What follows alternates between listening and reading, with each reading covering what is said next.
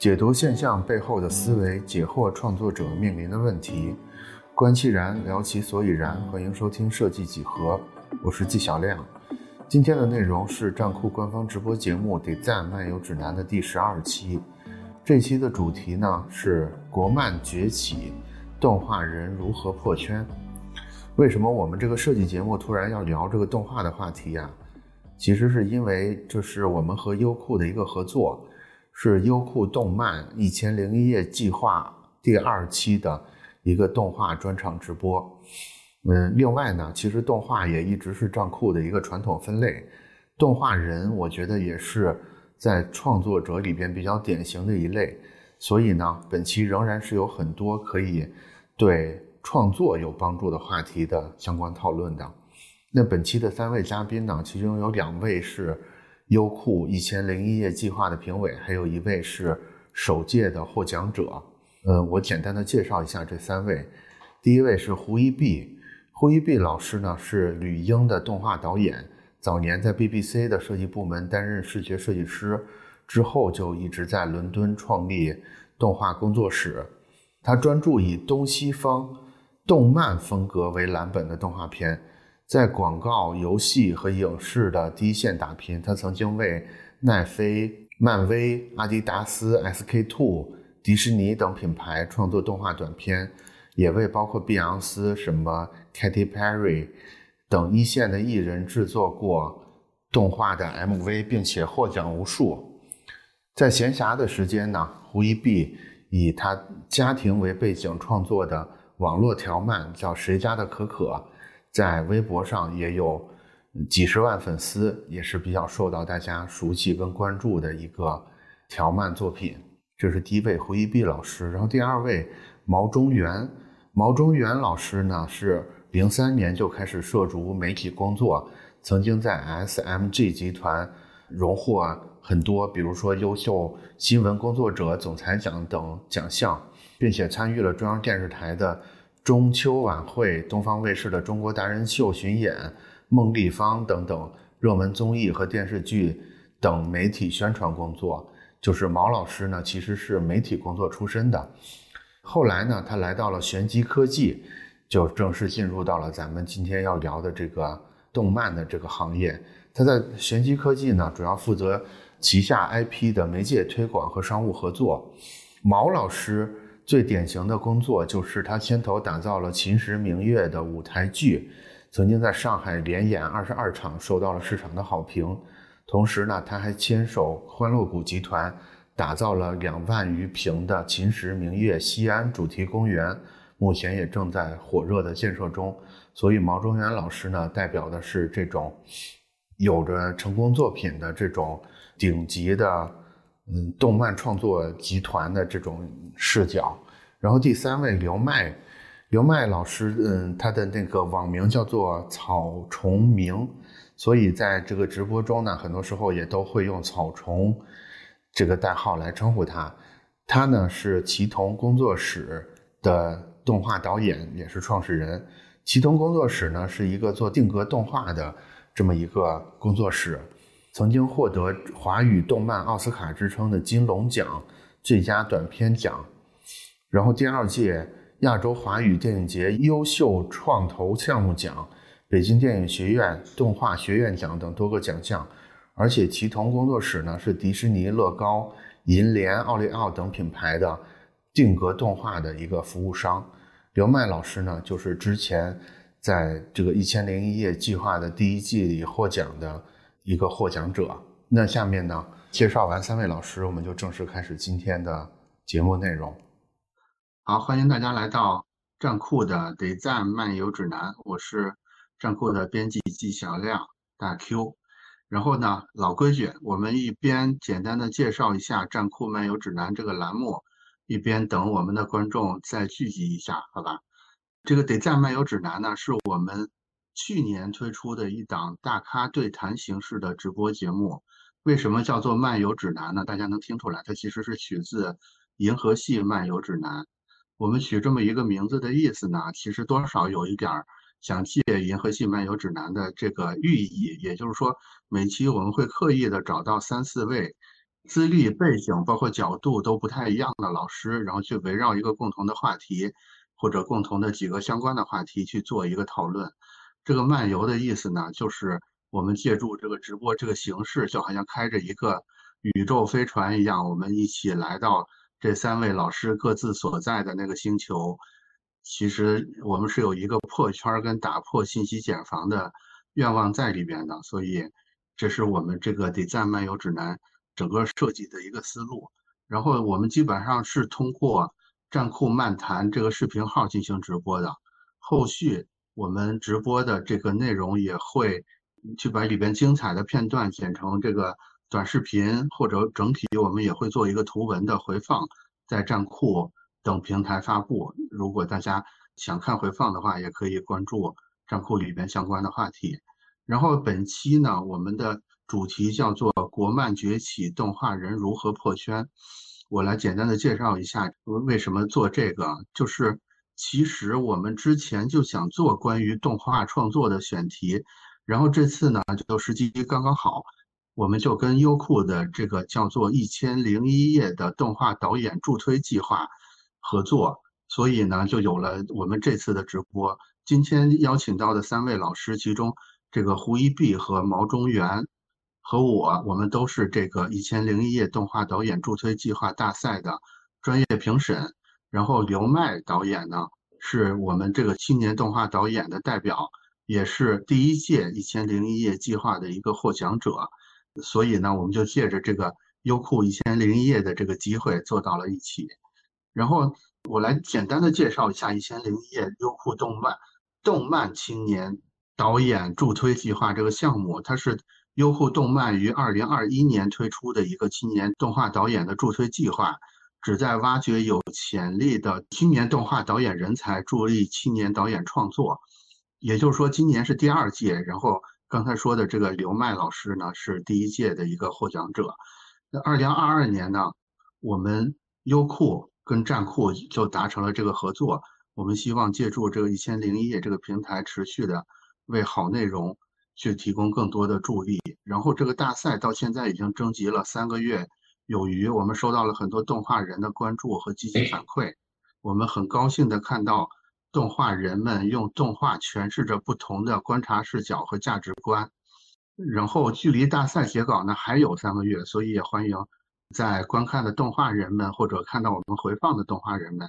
积极的投稿，角逐这这一届的青年动画导演大奖，有三十万的奖金在等着大家。然后接下来呢，我们就 进到常例的一个三位老师自我介绍的环节，然后每位老师大概做一个两三分钟简短的自我介绍就可以，因为那个更完整的介绍，大家可以我们发在站库的那个预告文章等等之类的。那我们按照在我这个会议室里看到的顺序，也就是刘麦老师、草虫老师先来，然后一碧老师，然后是毛老师，好吧？照这个顺序依次做一个简短的自我介绍。嗯，哎，好，大家好，那我先来了，我是我是草丛明，那我的作品呢是在去年的一千零一夜计划里面获奖的，然后我是一个。定格动画导演，然后我们做的是一个定格动画的这样的短片。那我自己呢，其实不是动画专业出身的。那其实我在去年在北京的时候，看到《一千零一夜》的很多导演是来自动画院校，其实当时我还挺羡慕的，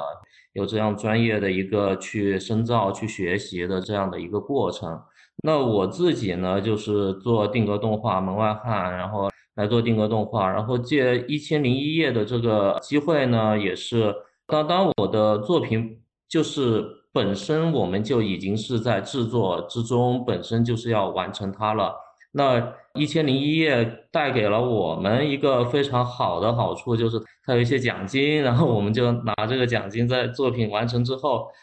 开始投报了很多国际奖项。然后我们目前因为从年初到三月中吧，我们是有入围了，我们的这个片子有入围了十来个国际电影节了。那然后有有获奖，有提名。那我觉得把握这样的机会吧，啊，那去做自己想做的东西，这这个是一个非常好的一个机会。对，嗯嗯，一碧老师。大家好，呃，我是一碧，中文名字叫胡一碧，其实两个名字都可以到 Google 上搜索，就是大概的信息都可以在 Google 和百度上搜得到。我在英国，我是大概二十年前到的英国，那时候只是想在很繁忙的工作之余度个假，因为当时我是在上海的幻维数码工作，我只是想度个假放松一下，结果。一不留神就在那儿留了二十年。我在英国读了一个 master，然后就跑到 BBC 去做 designer，做了大概六七年。然后从 BBC 离开以后，就在英国办了自己的动画工作室。这个动画工作室现在叫那个 Future Power Station，这个也可以 Google。然后我在嗯，现在是英国的动画制作公司 Passion Pictures 下面的导演。我们的工作室主要是制作广告、电视、电影类型的那个动画片，主要是偏两维为主，但是也结合很多 CGI。我在英国已经，作为我，我一开始也不是动画专业，我一开始那个是上海交通大学工业造型设计系毕业的。当时在中国刚开始有那个 CGI 动画的时候，我就去了那个上海电视台，因为那时候的。上海电视台的所有的 CG 的部门都是由同济跟交大包掉的，所以我就顺理成章的去了那边做了那个电脑动画。然后实际上一直想做风格类的动画，所以这就也是为什么我后来去了英国。好，嗯，哎，我补充一点，同时一碧老师有一个微博账号，对吧？就是谁家的？对对，那个是在业余时间用零零零敲碎打的时间。弄了一个漫画的一个微博和微信，其实本来是为了给国内的老人更新自己家里小孩的信息，呃，但是一下就变成了一个，呃，粉丝还还有一点粉丝的一个账号吧，这也算我平常业余时间的一个小爱好，叫那个谁家的可可，所以粉丝有时候也叫我可爸，对，所以一斌老师在国内主要。可能更多的会被以可爸这个身份所认知，而不是以动画导演这个身份，是吧？可能，有可能。可爸的可爸的，我也已经好久没回来过了，所以我也不知道大家还记不记得。对，然后来到毛老师，中原老师，嗯，Hello，大家好，我是毛中原，我呢是玄奇科技的媒介总监，也是秦时明月的品牌运营人。呃，熟悉秦时明月的应该都是比较了解我的。相比刘老师和伊碧老师，我其实并不严格来算一个艺术的创作者，但是呢，我也是优酷一千零一夜这个计划的，也是作为评委和导师之一嘛。我觉得我其实可能会更偏向于一个比较融合的视角去看动画，因为本身呢，我也是一个比较资深的，可以说是动画的爱好者，很多的动画我也是比较了解。那么一直在做的事情呢，就一方面是媒介合作，那一方面其实也是包括很多动漫的出圈，啊，我们也做过很多这方面的一些尝试与合作，呃，所以我觉得呢，我应该是一个类似于艺术和商业、作者和观众之间这样的一个桥梁，那甚至于呢，我也是一个观众的本身，那又是作为创作者，可以说是。这样一个团队中间的一员，所以我觉得我可以提供就是一个比较独特的视角，就既是创作者，又是观众，既是圈内人，又是出圈人啊，所以我觉得我的身份可能会比较独特啊，就是和两位老师比，艺术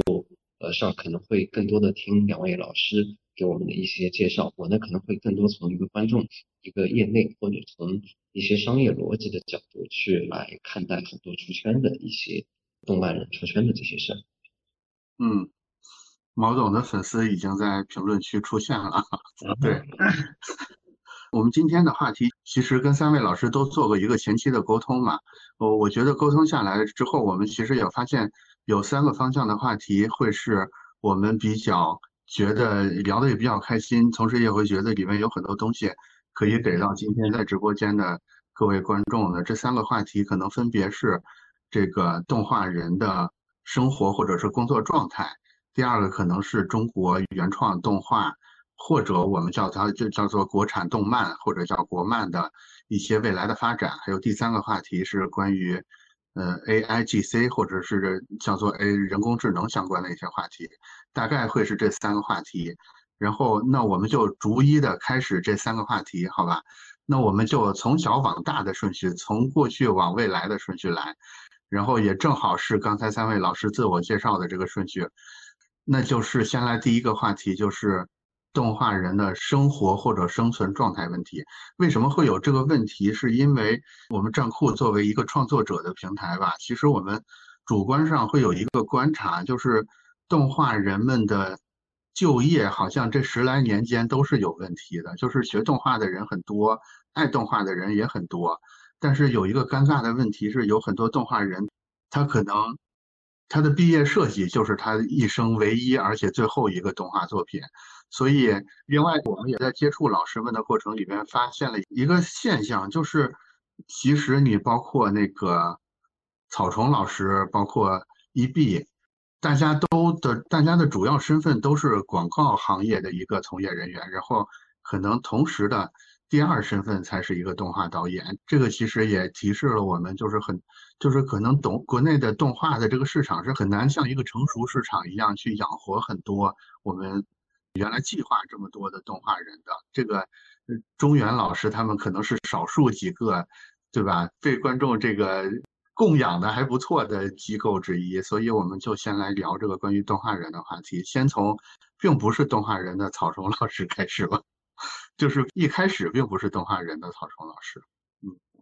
刚刚 Q 哥有说到就是广告和动画的这样的一个生存关系哈，那其实我的工作室呢主要是做。目前来说吧，主要是做广告，啊，但是呢，我是怀着做原创的一一个梦想吧，哈，所以虽然 年纪也比较大了，来谈梦想，啊，怀着这样的一个梦想来转行做做这个动画的。在做动画之前，我是在广告公司做创意，在富 A 公司当创意总监的，有十六年的广告创意的这样的一个经历，然后呢。动画对于我来说呢，当然它首先是一个少年时期的一个梦想了啊，少年时期的一个梦想。然后说还还是有有些幸运的吧，能够在已经很久不是少年之后 来继续这这样的一个梦，然后就做做了这这么一件事情。那我自己呃上上次前采的时候呢，我我也一直说可能。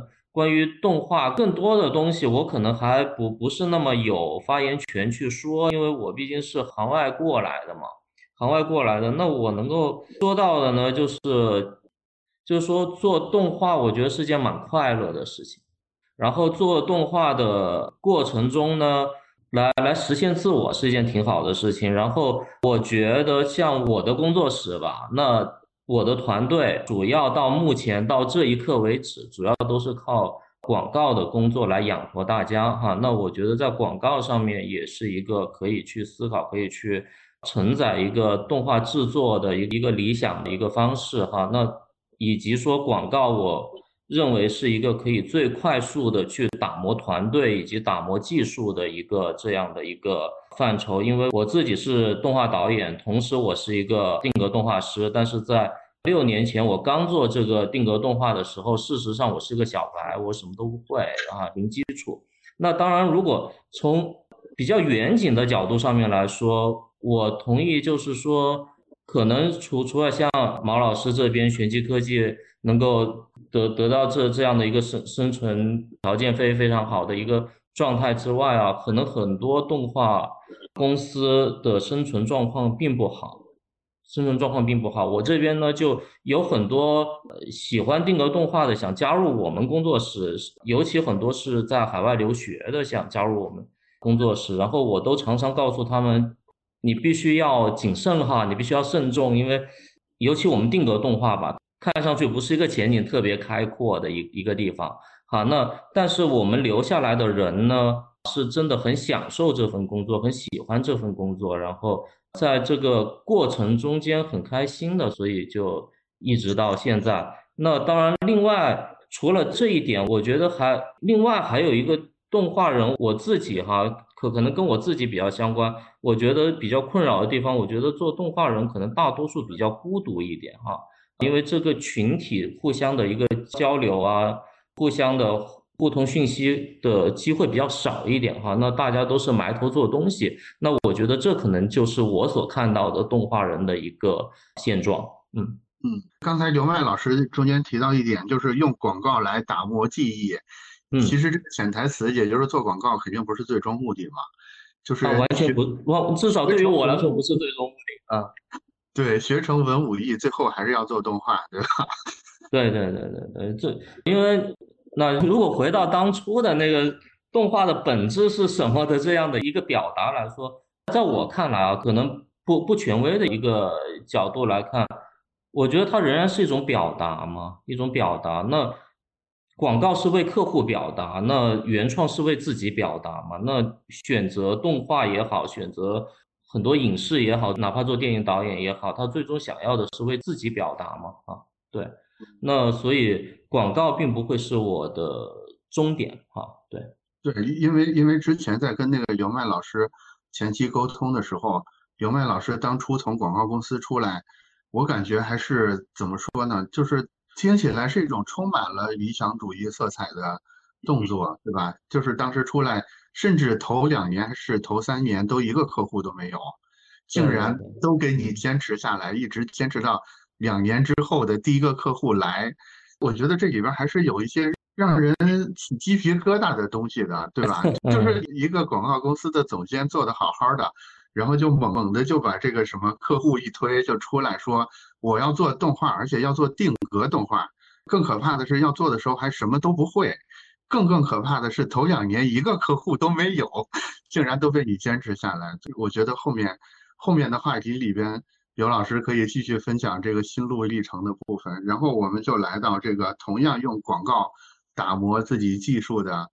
伊比老师。哎，我在那个。我们的，因为刚才我发现了链接在微信里面，那个你们发了就是这个讲座的链接，下面有两条评论，挺好玩的。我不知道这两个观众是不是现在在看直播，还是他们觉得这是个标题党，他们不再看了。有一条就是骂我，在看，对，有一条就是骂我的，说啊，一个女音动画师去了国外创立动画工作室，不就是给国外人服务来获取利益吗？OK，这是第一条我想说的啊。我们做的是服务业，OK，我其实很同意草虫说的那个关于动画，它首先你要热爱，你要把这个东西是当做一个爱来做，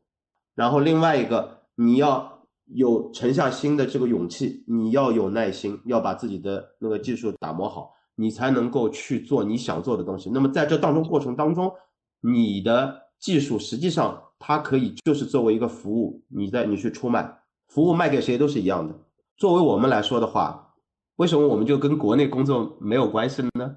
我们有很多国内的客户，甚至于说在疫情的刚开始的，在英国、欧洲疫情刚刮起来的时候，我们就只有国内客户可以做，只有在中国的客户给我们饭碗的。那作为一个服务业来说的话，为什么在英国创立的动画公司以后，你跟国内的那个动画就没有关系了呢？其实还是一直有关系，因为动画这个产业实际上它不是封闭的，它一直是开放的。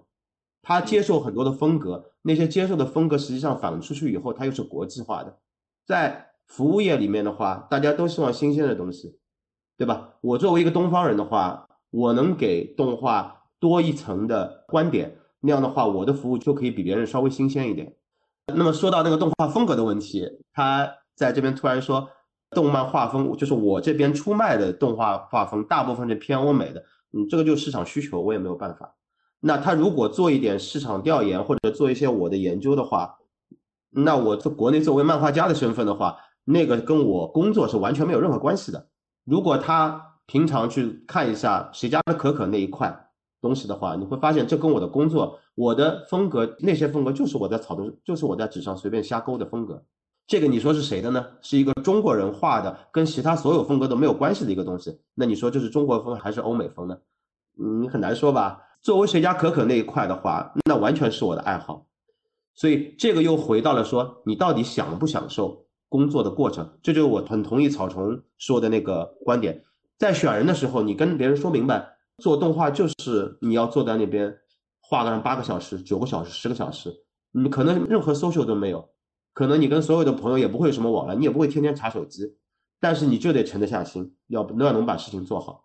作为画漫画，平常画漫画，嗯，再加上谁家的可可这些漫画都是在国内出的，在国内出了大概四本，在疫情前我还经常可以回国去做一些签售的活动，但是即便是在过去的三年，我没有任何的书出来，人没有任何的所谓的粉丝见面会，我一样这个东西天天在做。嗯，你能解释这是什么吗？实际上，我作为本人来说的话，我我就喜欢干这个。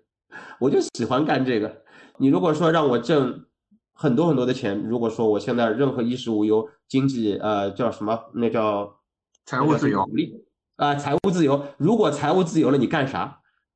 你就回到以以前一个故事，富商看见一个人在钓鱼，问你为什么不去挣钱？然后呢，钓鱼的反过来问问富商，你要是挣了钱以后你干嘛？富商说，我弄个船到海上去钓鱼。然后钓鱼的人说，我现在就在干这个了。我经常会回到这个。问题，我以前也有问人问过我这种样子的问题，我后来回到以后想，如果我财富自由了，我干什么？我不还是干这个吗？那我现在就已经很幸福了。所以干这个东西本来就是我们热爱的东西。作为欧美动漫或者说国内动漫，实际上都是一样的，干的人必须是爱这个事情，你才会去干。那样的话，才会有了草虫老师前两年一个客户都没有，他能坚持下来，对吧？呃，所以我希望这两个观众现在是在看我们的直播，让人知道说我们所说的东西，我们所说的东西实际上是个国际化的东西，它不光跟国内动漫有关系，国内动漫要起来，要国际动漫好。如果国内动漫好的话，它也会影响国际。这就是其实日本的那个动漫行业，它就是这样子在影响国际的整个的风向标的。所以坚持做好自己的事情，热爱这一行，我觉得这是。实际上是最根本的，做动画人需要的一些，就是说底气和那个和那个品质吧。嗯，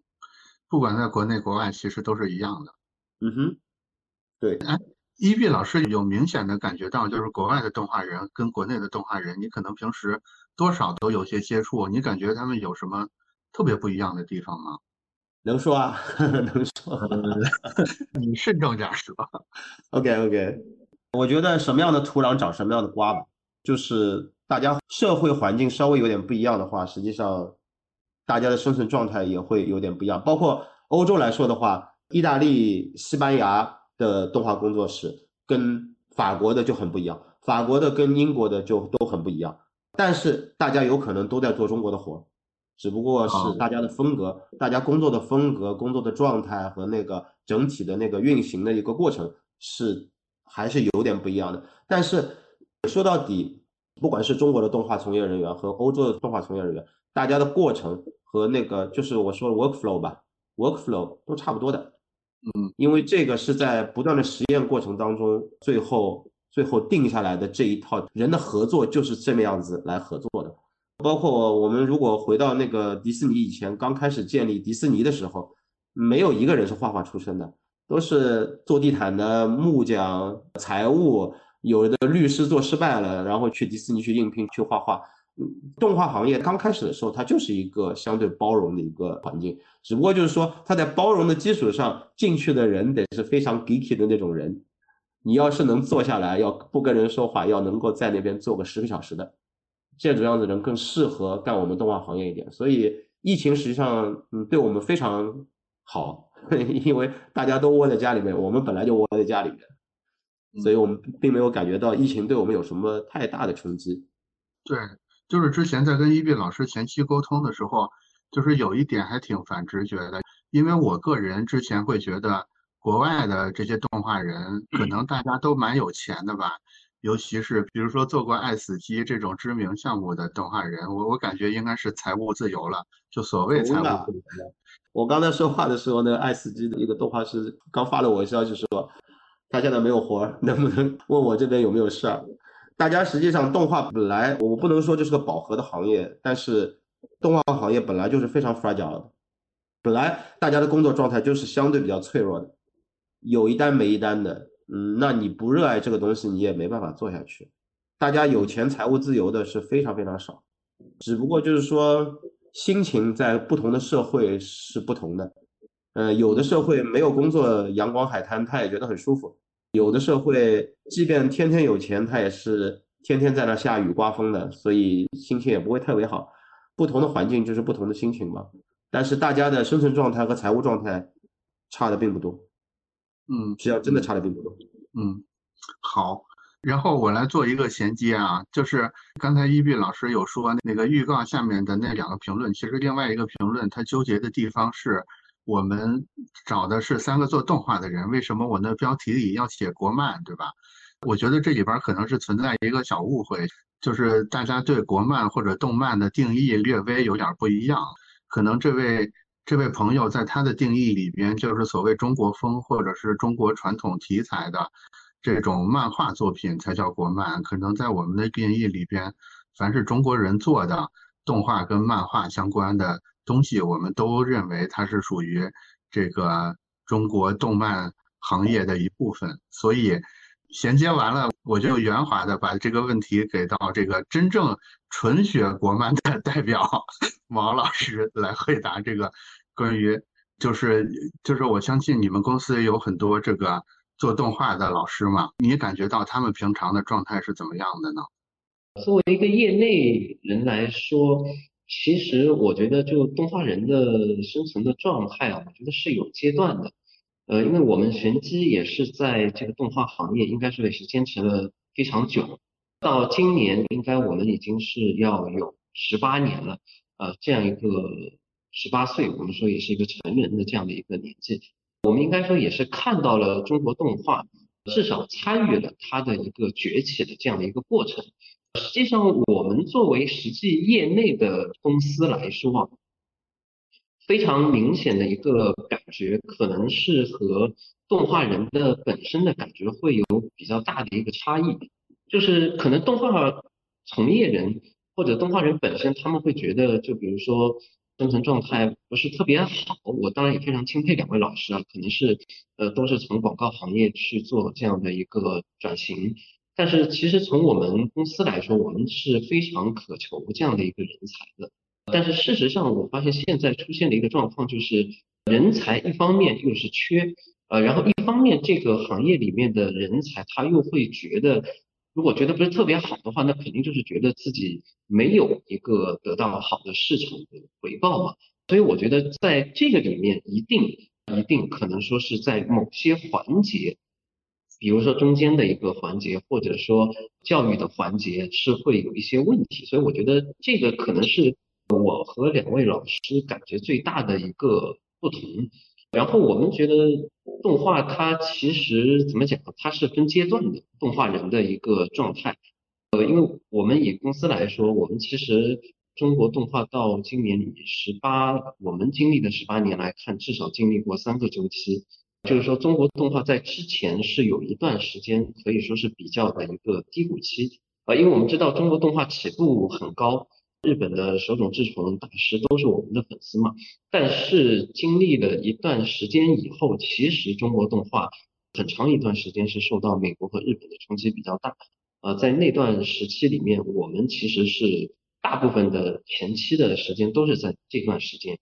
那么这个时候就是更多的是一个坚持，所以在那个时候，我们觉得动画人确实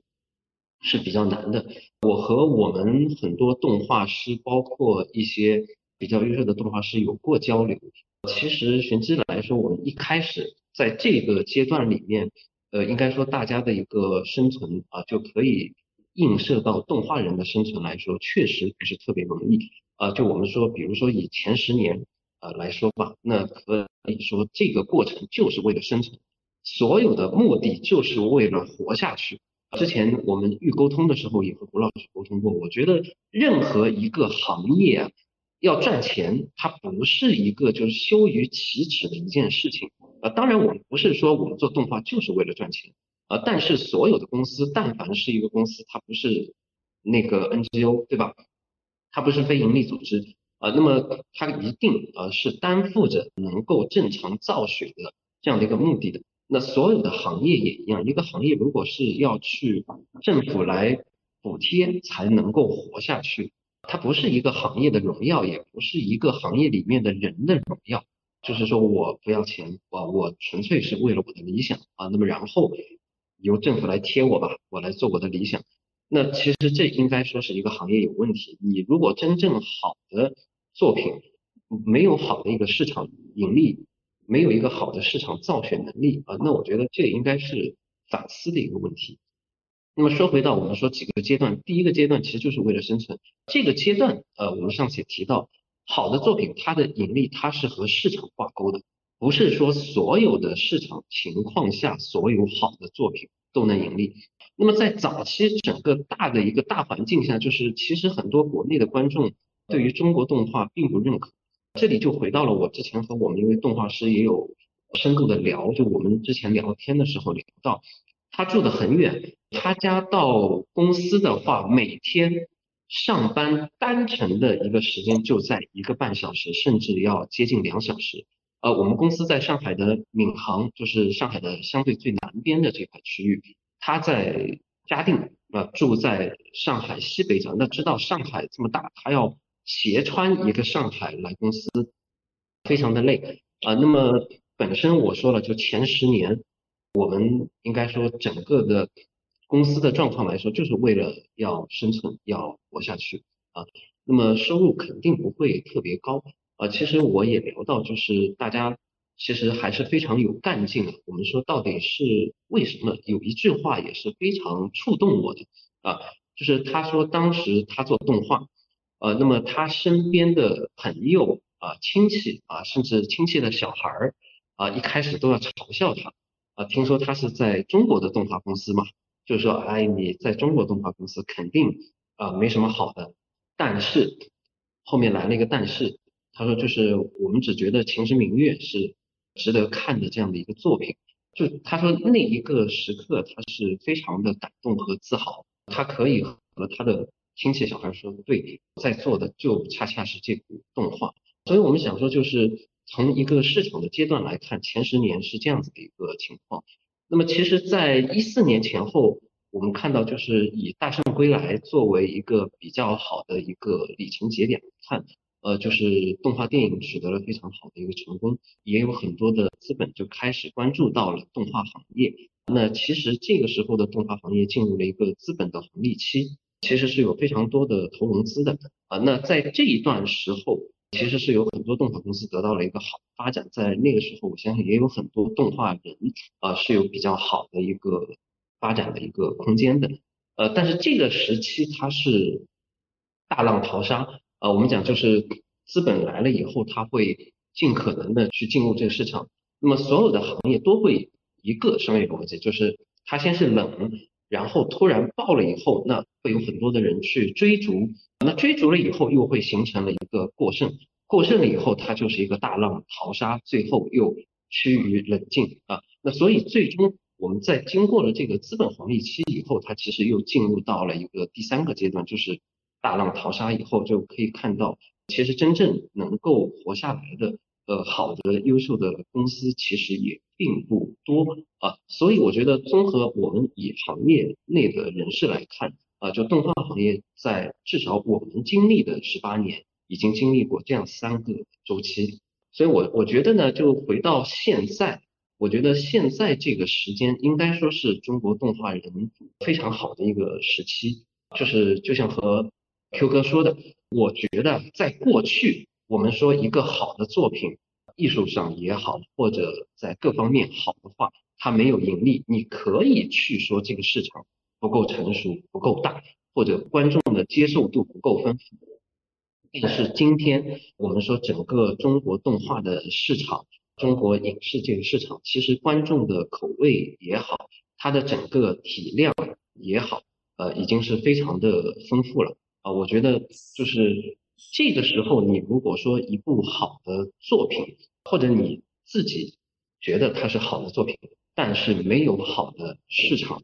这个时候我觉得你应该是反思，就是至少在某些方面没有做好，比如说你的经营或者你的你的一些艺术的表达，是不是让观众真的喜欢？我们不不否认，有些纯艺术向的可能。它在某些艺术类别是非常好，但是你的表达是否能够为大众所接受，这个其实也是一个非常重要的。因为我觉得现在的中国动画市场来说，观众的接受度已经非常高。就不仅我们讲过去以，因为我们学传媒，可能有一个叫观众素养的，它也是不断提升的。就今天来说，我觉得中国观众的观众素养也是非常高的了。就像我一直说，我非常喜欢《雄狮少年》这部动画来说，它并没有我们说它多大的一个题材，多么宏大的战斗，或者说特效，或者说怎么样的武戏，对吧？它是一个非常平凡的故事。讲述的一个平凡的这样的一位少年，但是也是取得了非常好的一个成功。所以我觉得就是在今天的中国，真正好的作品一定是会得到市场的反馈的，它是有好的造血能力的。动画人也一定在好的作品能够得到好的回报，这才是一个正向的一个市场的一个循环。我觉得毛总分享的特别好，就是那几个阶段。毛总没说，我们没意识到，一说好像还确实是存在这么一个截然不同的周期的。而且毛总很好的是把我们想讨论的第二个就是关于动画产业的问题，等于也开了一个很好的头儿。所以我特别同意毛总这个观点，就是其实现在逐渐大众的这个艺术素养也已经逐渐合格了。所以我们现在这个阶段其实很难用这种所谓的叫好不叫座来为自己的作品开脱了。我觉得这个可能是现在动画人们不得不面对的一个问题。可能头几年我们可以说观众们不懂，对吧？我的作品就是很好，但是因为他们不懂。但是现在你可能很难再说这个话了。而且我是觉得《中国奇谭》包括《爱死机》类似这种多个作者拼盘的方式共同做一个主题的这个模式吧，在国内外分别也都获得了成功。所以我个人是有点好奇，说类似这种方式。因为这种方式有一个优点，它就是更更能帮助这种投入比较小或者是团队比较小的这种呃比较小的动画团队，也能用这种方式来推出自己的又叫好又叫座的作品嘛。所以我个人是有点好奇，呃，这个能不能成为未来我们动画人出圈的一个很好的方式呢？包括这个优酷的一千零一夜，我觉得他们肯定也是有类似的这种。想法在里边选拔出优秀导演，然后形成这种又叫好又叫座的这种这种拼盘式的作品，有可能是我不知道啊，我没跟主办方沟通过，这是我个人自己乱猜的。所以，所以你们对我这个猜想是怎么看的呢？那就毛总继续来，然后我们再倒叙回去到那个曹冲老师，好吧？好的，就是刚才 Q 哥提到是对一千零一夜的一些看法啊。就是我个人觉得，还有就是这样的小成本的做群集，它是不是能够出圈？呃，这个问题我觉得也是特别好，因为《中国奇谭》从去年底到今年也是非常火的一个现象级的一个作品，我们也有看，也有学习。不否认，我觉得这是一个非常好的作品，但是呢，就我觉得它的可复制性，我觉得是值得商榷的。当然，因为 B 站也是我们的合作伙伴，但是我在这里只是非常客观的说，就它的第一季非常成功，但是能否复制呢？它可能的难度是非常大的。那这个里面，我觉得是最大的难度是什么？它不是一个制作，而是说观众的预期。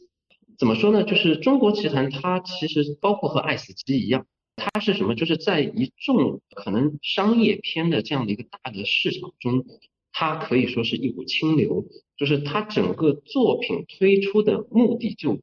它一开始不以商业为目的，但是这背后就是我说的，你不以商业为目的，但真正好的作品能够实现呃商业的成功。但是为什么又会感觉矛盾？说第二个就不能成功呢？那我说这个就是观众的预期。因为他在第一次的这个时间，它是一种反差，让观众形成了特别大的这种意外。哎，一个作品就是其实是就比如说小猪妖，对吧？它是一个完全从另类的视角去看《西游记》，啊，又切中了职场这样都市人的这种痛感啊。那么所以就是它是基于什么？它是最最核心，我说就是中国奇谭底层的核心，它是一个反商业。然后又是一个让观众意外的这样的一个故事，它切中了现代人的一个价值观。那么，但是你说到了第二季，这个变成了什么？就是你要在观众抱有意外期待的这种预期下，你再要去制造意外，那这个难度，我说就非常难了。其实从爱死机我们就已经能看到它的一个趋势。爱死机其实就是一个非常好的一个参照。爱死机第一季我们大家都奉为天作，对吧？那么到了第二季，其实已经是它的整个的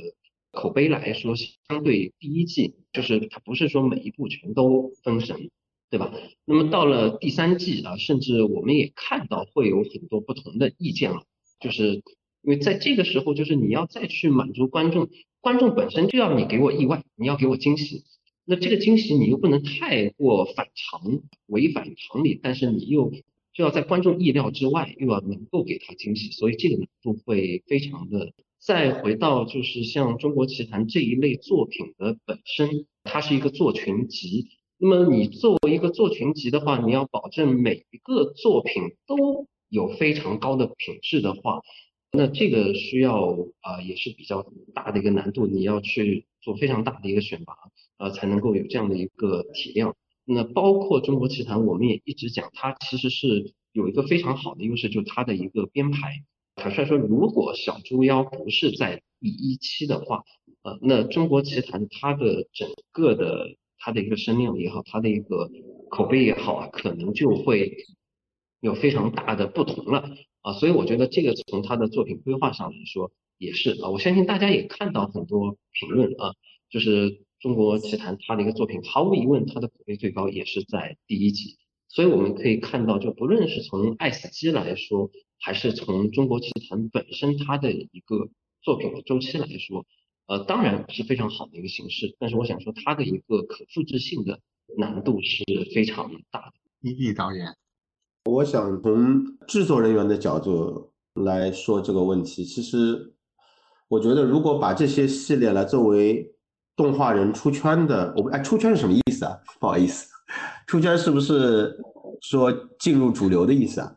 出圈就是说，呃，我们有一个默认假设是人是人以群分嘛，就是这群人都喜欢这个，那群人都喜欢那个。所谓出圈，就是这群人喜欢的东西出了他们这个爱好者的圈子，来到了一个更大的或者别的圈子。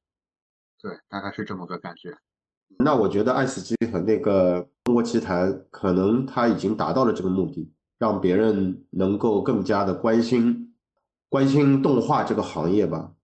不过从那个爱死机的那个整体选拔角度来说的话，他选拔的也都是已经出圈的导演，那些导演的来源大部分是从广告界过去，啊，有一部分是从电影界，有一部分是电视，但是电视还少一些，大部分实际上都是广告导演。所以又回到原来说，动画人用广告来养活自己，广告不是一个养活自己的差的手段，是一个相对来说比较好的一个手段。如果你想做自己风格类的东西的话，你可以用广告来最快最直接的测试一下自己的风格是不是有市场。那从爱死机的那个角度来说的话，确实是有导演通过爱死机，然后拿到那个动画长片的合约。那么从他的角度来说的话，我确实是。用了这个途径达到了我之前就想要的目的，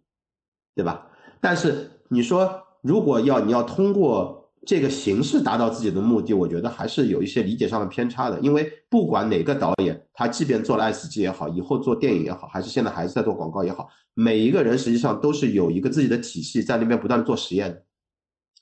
呃，我相信不管是毛总的公司还是草虫也好，在做服务项目的。过程当中，你肯定要做很多自己的东西，自己的实验。那也就是说，你在给给客户服务的过程当中，要不断的想到，说我能给自己留下点什么东西。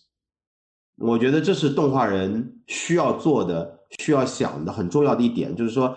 你不光是做服务，你不光是为了你的投资人考虑，你得为自己考虑。为自己考虑的话，就是说你能给自己留下点什么东西。你作为一个手艺人，作为一个手艺人。你能给自己留下你自己喜欢的东西吗？如果可以的话，那么你就能够站得住脚，你可能就能出圈。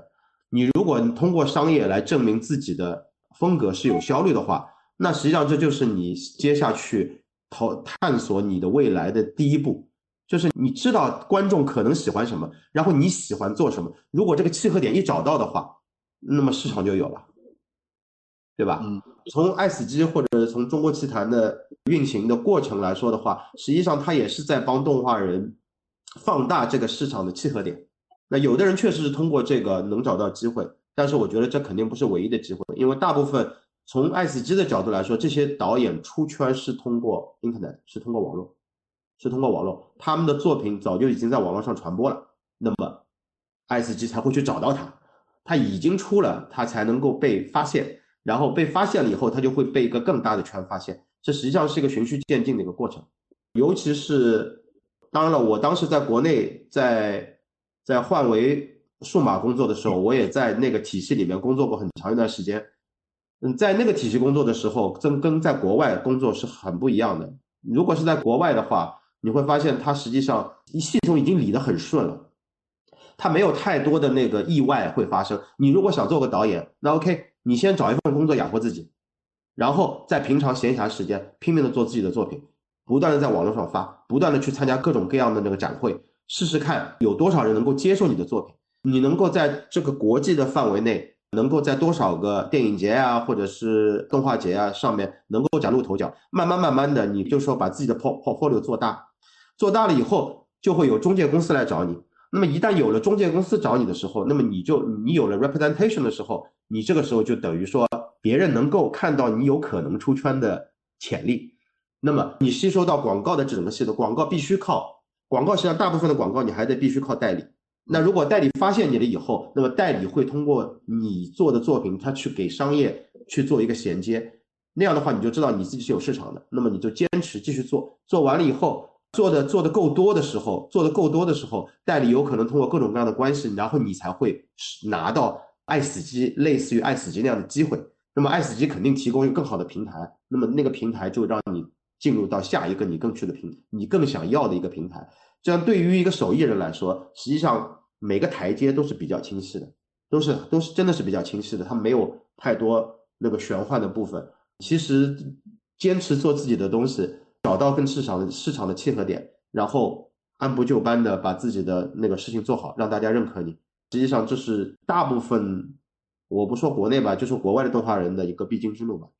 我总结一碧老师的观点，也就是说。其实不见得是一个像爱死机或者是像中国奇谭这么纯粹的一个所谓的动画观赏的环境才可以培养动画师。其实商业的环境下一样是可以培养出不错的动画人才来的。重要的是多想多做多试，而不是说。一定追求要去什么大荧幕等等之类的，对吧？不过中国奇谭是，就是说它虽然是学习爱死机的模式，但是这是非常好的一个平台。就是说文化活动和文化交流，实际上是我们这种行业的人非常迫切需要的，它需要频繁发生的一个事情。只有这些事情在频繁发生的过程当中，它有一个环境，那么大家在交流过程当中才会慢慢慢慢的发现出圈的办法。对，其实参加类似一千零一夜这种活动也是个不错的办法，对吧？尤其是作为获过奖的尤老师，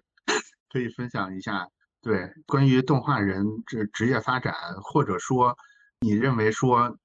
刚才我们找了，我们说了爱死机的模式，对吧？说了中国奇谭的模式，然后胡老师说了继续做广告，继续在网上发表的模式，然后还有别的什么方法吗？就是在你。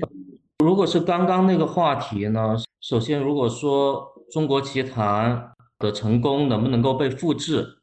我哪知道？我就是个做动画的啊。但是我觉得中国奇谭跟爱死机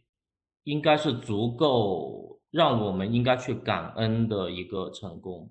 因为怎么说呢？一个成功，我觉得它来自于两个方面哈。一个方面当然是说观众的认可。大量观众的认可，他创造的这个价值，然后，但是在观众认可之前，它是来自于资本的认可啊。如果资本不认可，它连出来的机会都没有。那资本可能是出资方，可能是平台，我这么去看哈。那我我们来看，优酷为什么有一千零一夜？我们来看腾讯为什么有白日梦计划？呃，B 站为什么会有胶囊计划？全都是因为爱死机的成功。全都是因为爱死机的成功。OK，好，那终于在这样的一些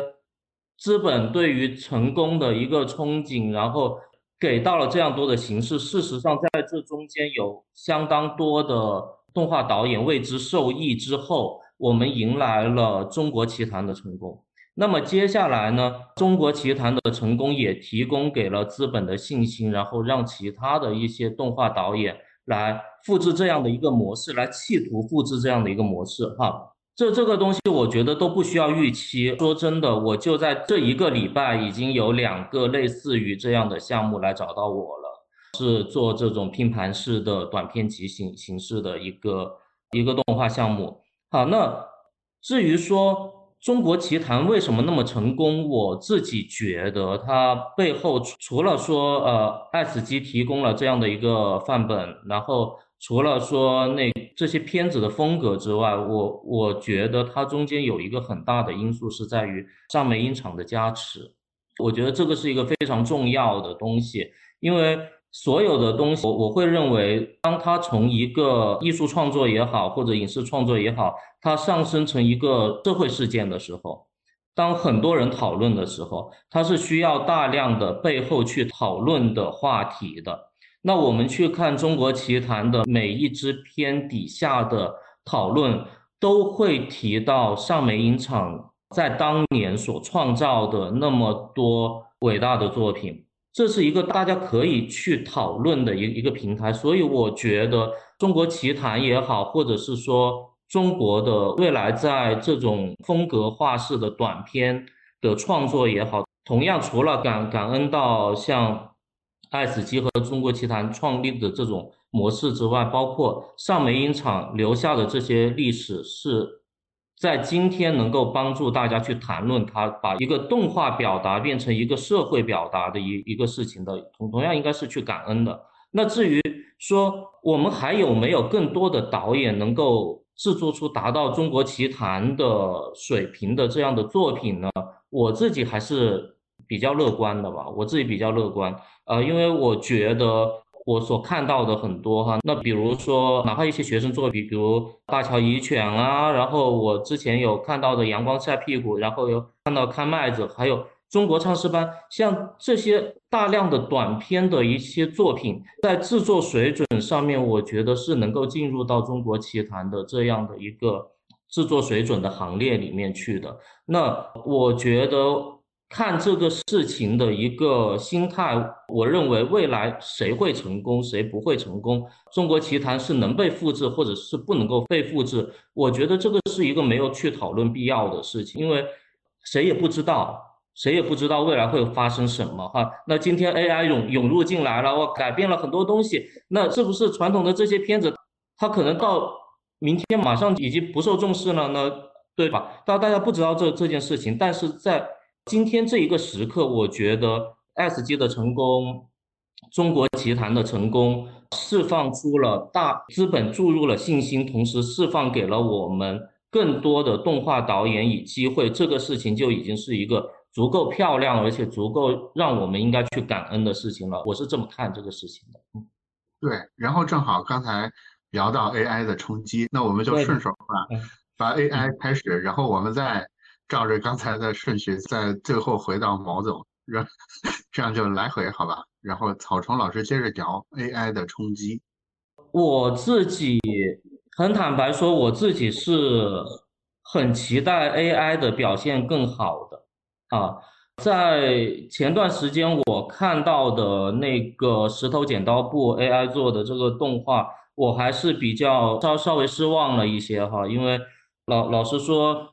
如果这个完全是翻拍一个一一个演员的演出，甚至他的服装啊、妆发啊，全都要在，而 AI 更多的就像一个滤镜一样去完成他的一个真人像动画的转化，然后再基于滤背去画了一个背景，渲染了一个背景。我希望这绝对不要成为一个。AI 潜力的一个一个一个范本吧，我我希望 AI 做得更好。我希望 AI 做得更好的原因在于，回到动画来说，动画动画，我认为它是一个表达，哈，它是一个思考和表达，哈。那然后呢，如果有一个更好的表达方式，有一个更有效率的表达方式，对于导演来说，对于剧作来说，那我们有更多的故事可以被讲述出来。好，我觉得这是非常好的一件事情。那至于它对传统的这些有没有冲击呢？它可能落到一些具体的重复性的岗位上面，它有冲击，但它有冲击，它也有解放啊。它解放出了更多的去追逐理想的可能性，在我看来是这样。好，那那这样的话，我不认为它是一件坏事，而且还有就是说，从可可能从几十年前就开始了，就像在奥斯卡颁奖礼上，因因为今年的奥斯卡最佳动画长片颁给了呃定格动画嘛，就是陀螺导演的那个《匹诺曹》，那他有说到多少年来，全世界都说定格动画已死。每一段时间都在探讨定格动画的死亡，因为定格动画是一个最古老的这样的一个动画形式，但是它到今天它并没有死，它并没有死。那我相信好的创作，不管二维、三维，由人来完成的，它够好，它就会有足够的生命力。我不担心说因为 AI 的冲击，动画就会没有了，会有的哈。人来做的动画会没有吗？不会的，会有的啊，只不过在于。你做的没有 AI 好的话，你可能就没有了。但是我们的人，我相信我们有 AI 也好，电脑也好啊，完全不可替代的一个创意的表达也好，想法也好，这这些，嗯，未来很光明，在我看来啊，嗯嗯，我本来就是刚才聊的过程里边，我本来是想降一下嘴的，因为 因为 因为是这样的，就是 AI 这个事儿哈，我能观察到一个有有意思的现象，就是。它刚出来的时候，画画的人觉得它是只能干一些低级的、重复的事儿。然后后来，它 A I G C 的画上来了，然后画画的人就把嘴闭上了。然后这个时候，可能做音乐的人说他只能干一些粗笨的、然后模仿的这种低级的活儿。然后过了一阵儿，他就进化到让音乐人把嘴也闭上了。就是现在，其实我刚才想降的这个嘴，就是刘老师这么信誓旦旦的说，可能是因为他还没有进化到能做出。自动生成很漂亮的动画，但是后面后面刘老师聊到定格动画的时候，我突然觉得我唐突了。这个定格动画真的是一个特别好的反例，就是这个传统艺术在新技术的冲击下仍然能保持良好的生命力，就是基本上找不到一个比定格动画更好的例子了。它就是一个特别传统、特别低效，对吧？特别去工业化的东西，但是你要看到它现在仍然有非常。旺盛的生命力跟很充足的艺术感染力，所以我觉得我不犟这个嘴了。我觉得，我觉得谁让你是做 定格动画的呢？那可能真的是 AI 可能会在定格动画之类的东西上碰上一个特别大的钉子。对，嗯，一碧老师，但是我我也期望 AI 能够帮助到我们的，我我不拒绝 AI。那一碧老师稍等啊，AI 怎么能帮到定格动画的？我有点不明白。我觉得这个就像你。你说的，呃，它的潜力只是我们现在还没有看到，我现在也无法想象。我只能说，如果 AI 它只能够做到石头剪刀布那种，那我会非常非常失望。我我觉得它要做到更好，要做到，它要好到能够帮助到定格动画，我我觉得是好事情来的。嗯嗯，好的。那然后伊碧老师来分享一下，伊碧老师可能关注的信息会比较更前卫一点啊，跟我们分享一下。上个礼拜特别热闹，对吧？上个礼拜这个圈子里发生了很多大事儿，因为嗯，石头剪子布确实掀起了一个波澜，然后这边基本上每个工作室都在讨论未来我们是不是在动画过程当中有很多工种可以省却。但其实你说，如果作为一个，我这么说吧，如果是就是我们实际上作为工作室，作为动画从业的话，我们是一直。要在成本和结果之间取一个平衡点的，所以如果把结果跟成本取一个平衡点的话，那石头剪子布它就不是一个很好的优化的成本方案。首先，你的那个所有的那个训练使用的那个它的它的整个的素材库是建立在一个已经存在的 IP 基础上，你本身就是非法的，所以它是这个部分的成本它是没办法考量的。另外是它的后期加了很多很多的后期量。在上面，这些这四五个人其实就是后期公司，他们在做后期的时候，虽然这个后期公司可以有小团队来来操作，然后他们就属于那种比较能力比较强的小的后期团队去做这个事情，但是一样，他们在实验的过程当中失败了很多次，在实验的过程当中用了很长很长的时间，那么这个 R&D 的时间就得加上去。另外就是他们的 costume 和他们的演员的那个演员的那个叫什么表演。这部分也是没有办法计算到动画的那个成本里去的，所以从他们的成本规划来说的话，做出这么一个片子，实际上是在商业操作里面目前是不太适合的。那么从这一点来说的话，我们实际上并不是特别担心说这个东西会对行业产生多么大的冲击，但是它确实带来一些新的思考。可是这些新的思考也没有说它新到一种呃让人觉得哇，这个是一个完全不同的概念。迪士尼当时就是这么拍，就是这么做动画的。它只不过就是说我拍了一段人跳舞的动作，本来是由人来勾，现在是用电脑去计算，就这个区别。那么从这个角度来说的话，我也是比较乐观的。他如果能把重复劳动用机器来代替的话，那我就可以更多的去拍摄一些素材，或者说我去可以更多的找一些我想要实现的以前不能实现的镜头，我来让机器填补人类的空白，然后让我能把这些动镜头做得更好。所以从那个产出量来说的话，我觉得未来一定有很多很多，就是说它的那个质量和产量都比以前会有很大的提高，然后我们可以更自由的去实验一些我们以前不知道的东西。那有可能说。我们已经知道的所有的那个效果，我们都知道怎么做。但是有了 AI 以后，我们可以开发出新的过程、新的效果、新的那个视觉结果。至于说那个定格动画的话，我原来也想过，就定格动画实际上是你让 AI 训练的话，实际上是非常好的一个模式。因为定格动画，你如果这个模型做出来了以后，它的任何角度都是有的。它不像两维动画，你两维动画每个角度你都得去画，但是定格动画的话，你把它这个东西雕塑起来以后，你让 AI 去学习的话，AI 是很可以很容易的把这些可以很容易的建立出一个图库来，说不定这是一个非常让定格动画师呃非常 relax 的一个过程。你造了一个模型以后，AI 就把所有的角度都帮你想到了，这实际上是一个非常让人觉得很兴奋的一个点吧。在这之前是可能是不太容易想象，这之前的话你只能去三维做。但是，一样的，在一个成本跟一个结果的考量值来说的话，你如果用三维去做定格动画，说不定要比你直接做定格动画要更加昂贵。这个就为什么？为什么就是定格动画还有自己的生存空间？因为它的动作的表现力和动作的那个风格，是你在做三维动画的时候很难很难复制的，因为它当中带有很多很多的人为的一些那个呃错误在里边，所以让你感觉那个东西很人。非常适合人，它所有的定格动画的魅力就在于你感觉人是在后面，它是有一个人的那个那个灵魂在后面。而三维动画的话，经常会造成的，我们所说的三维动画，要么它 sucks，要么它是 brilliant，没有中间值的。所以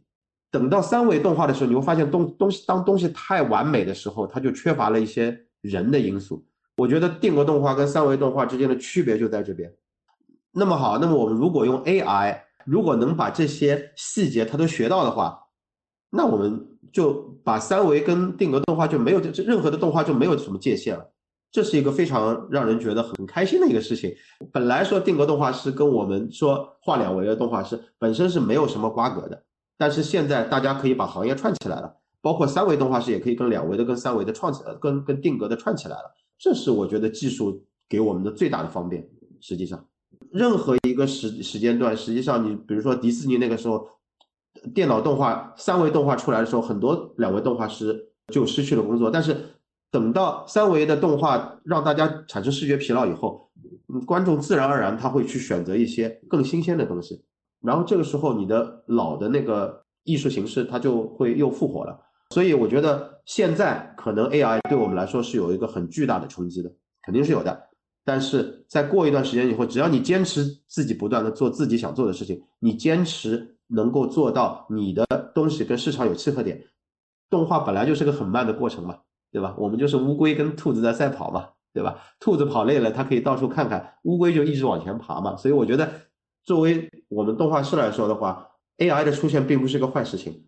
只要你不断的结合，不断的看到它能给你的那个优势。你把那个优势融合到你的工作里面，我觉得一样是可以对你的未来可以产生很多很多裨益的。啊，包括迪士尼有一个老的动画师，我忘记他叫什么名字了。他有一段评论，就是现在石头剪子布那段的那个整个的过程。他以自己为例子的话，他当时在那个电子绘画出现的时候，他觉得这是很诧异的一个事情。我以前都是在纸上画的，现在让我在电脑屏幕上画，他一开始是抵触的。他觉得这是对他们来说是一个。insult 就是为什么我原来在纸上画的东西，现在在电子屏幕上面画，他觉得是个 insult。但是时间长过了一段时间以后，他慢慢的反过来想，这个东西实际上能够让他给他在画画上面有更多的自由，一切的 workflow 就可以比以前更加方便，反而是增加了他的产量，反而是增加了他自己本身对于风格的追求，是一件好事情。所以技术来的时候，每一次人都是抵触的。但是时间长了以后，当这个技术融入到你的整个 workflow，当大家都有新的想法的时候，反而这个东西会促进产业的一个很巨大的一个发展。说不定下一次的那个爱死机，或者是下一次的中国奇谭出来的风格，就会跟这两年是完全不一样的。那个时候大家都会刮目相看，对吧？我有一个进一步的问题想问一下一碧老师啊，就是是这样的，就是有一点我是深信的，就是一帧一帧做出来的，或者是。一帧一帧做出来或者画出来这些动画，它一定是更精密也更微妙的。我这点我是深信不疑的。但是同时，我想唱一个反调，也就是说，我相信在不远的将来，可能只是下个礼拜就会出现一个工具，叫做把你一段话变成一段动画，然后实现的方式界面我都想出来了，对吧？上面一个文本输入框，然后下面一个选风格。选时间，选时间，然后选主角的脸长什么样子，然后点一下，等一分钟就生成了一段。生成的那个动画，我相信它的打动人的程度一定是不够好的，因为因为它毕竟没有人一帧一帧做出来的这种精密的这种微妙的感觉。但是它可能产生一个不好的，也不是不好的问题，它可能会产生一个现象，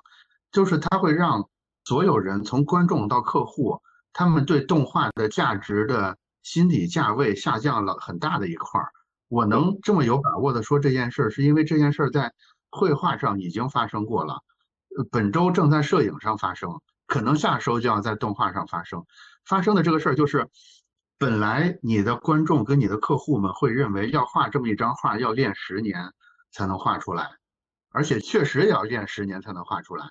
但是他突然拥有了一个工具。竟然几秒钟就可以做出来了。当然，他的功力没完全没到一个十年的真正十年的人画出来这个样子，但是他猛的看上去是这样的，这就会给观众给你的客户造成一个困扰。他会在心里边情不自禁的问自己：我真的要为这张画给这个画师付一万块钱吗？就是没有这个几秒钟生成的工具之前，他毫无疑问。人家练了十年才可以画这，我当然应该给他十万块钱。但是今天，当他自己也可以似是而非的做出这么一个东西来之后，可能会产生一个价值感的崩塌。你你不担心这个事儿会对动画行业造成冲击吗？我不太担心。首先，那个一帧一帧画的话，我们也在找方法，怎么样子能够一帧不一帧一帧画？这是我们也在找那个电脑上的滤，不管是滤镜还是新的软件。还是新的插件，我们也在找一帧一帧画的办法。但是我们的关键帧的画法还是得要人来画，这是机器没办法给你的。这个我也不担心说 AI 的能够抢掉我们的饭碗，因为 AI 照目前 AI 的模式来说，它是没有办法去考虑说你这个镜头到底是从一个人的肩膀上绕过去，还是从头绕到下面，从腰边绕过去，还是说你从头哗一下到脚，从脚边绕过去。到最后，你都是绕到一个人的正面，但是从哪个地方绕，不同的片子要表达的那个情绪和那个节奏都是不一样的，这是必须人来把控的。你把关键帧弄好了以后，AI 可以帮你填中间帧，这是没有问题的。我觉得这是对我们来说非常好的一个工具。但是镜头怎么样子表现，你是到底是用张艺谋的镜头，还是用陈凯歌的镜头？这是陈凯跟张艺谋说的，这不是 AI 说的。AI 可以学会陈凯跟张艺谋，但是他拍的就是陈凯跟跟张艺谋的片子。你要是换成田壮壮，那是又是另外一回事情了。那如果说草虫要拍的片子，或者说一 B 要拍的片子，我要有我的镜头语言，那就必须由我来说，这不是 AI 来说的。所以，当你放到导演的这个角度来说的话，AI 可能可以帮你找到说以前别人拍的样子什么样子的。但是，如果你要用自己的语言来表达的话，还得要你自己用人的语言去表达这个方式。当然，我也知道有可能它会产生一点价值上的崩塌。那么，我觉得这个得从几点来考，这个几点这就是有两两层意思来考虑。一种是他对艺术的理解和他对 AI 的理解。AI 目前的那个模式的话，它并不是在创作，它是在 photo 把型，它是在把以前现有的东西放到融合到一张画面里面，根据你的关键词。那么，其实啊，实际上这不是创作，这是在找参考。只不过就是说，你以前。呃，百度一个或者 Google 一个那个关键词的话，它出来是一堆图，那 AI 有可能把这些图呜揉成一个东西送给你。嗯，这个不是创作，这个是参考。然后另外一层意思就是从法律上来说的话，我们必须有一个版权保护法，或者说必须有一个政府或者是说大家机构上有一个公共的判断，说 AI 我们怎么样子把 AI 创作的艺术作品分类到我们的艺术的整个的门类里面去。那最近这两天比较火的那个官司，就是在美国，我不知道哪个州定的法律啊，说 AI 创造的那个图像，它是你创作人是不享有那个版权保护的。这样的话，如果客户说我用 AI 生成了一张很大的画，那那张画谁都可以用，这就不是你独特的拥有的一张东西，而是一个任何人就是大家都可以拥有的一个东西。这样的话，他对这个东西的价值认可就完全就不一样了。所以。一则是他对于艺术创作的过程是怎么理解，和 AI 创作的过程怎么理解；另外一则就是社会的共识和法律的保护。然后这样的话，把创作者的利益保护起来，我觉得这就没有什么太大的问题。因为抄袭到处都有，但是你如果能够找到抄袭的那个源头，能够以法律的形式给他限制，能够找到你让你负责，这样的话。对于抄袭者来说，它本身也是一个比较大的一个限制。如果社会环境、社会法律保护体系都是完善的话，那么对于 AI 绘画这种纯粹是以参考结合的这种方式出来的作品的话，他就可以认可说这不是一个创作，这是一个机器产生的一个图而已。那么我觉得就对我们来说不会有特别大的冲击。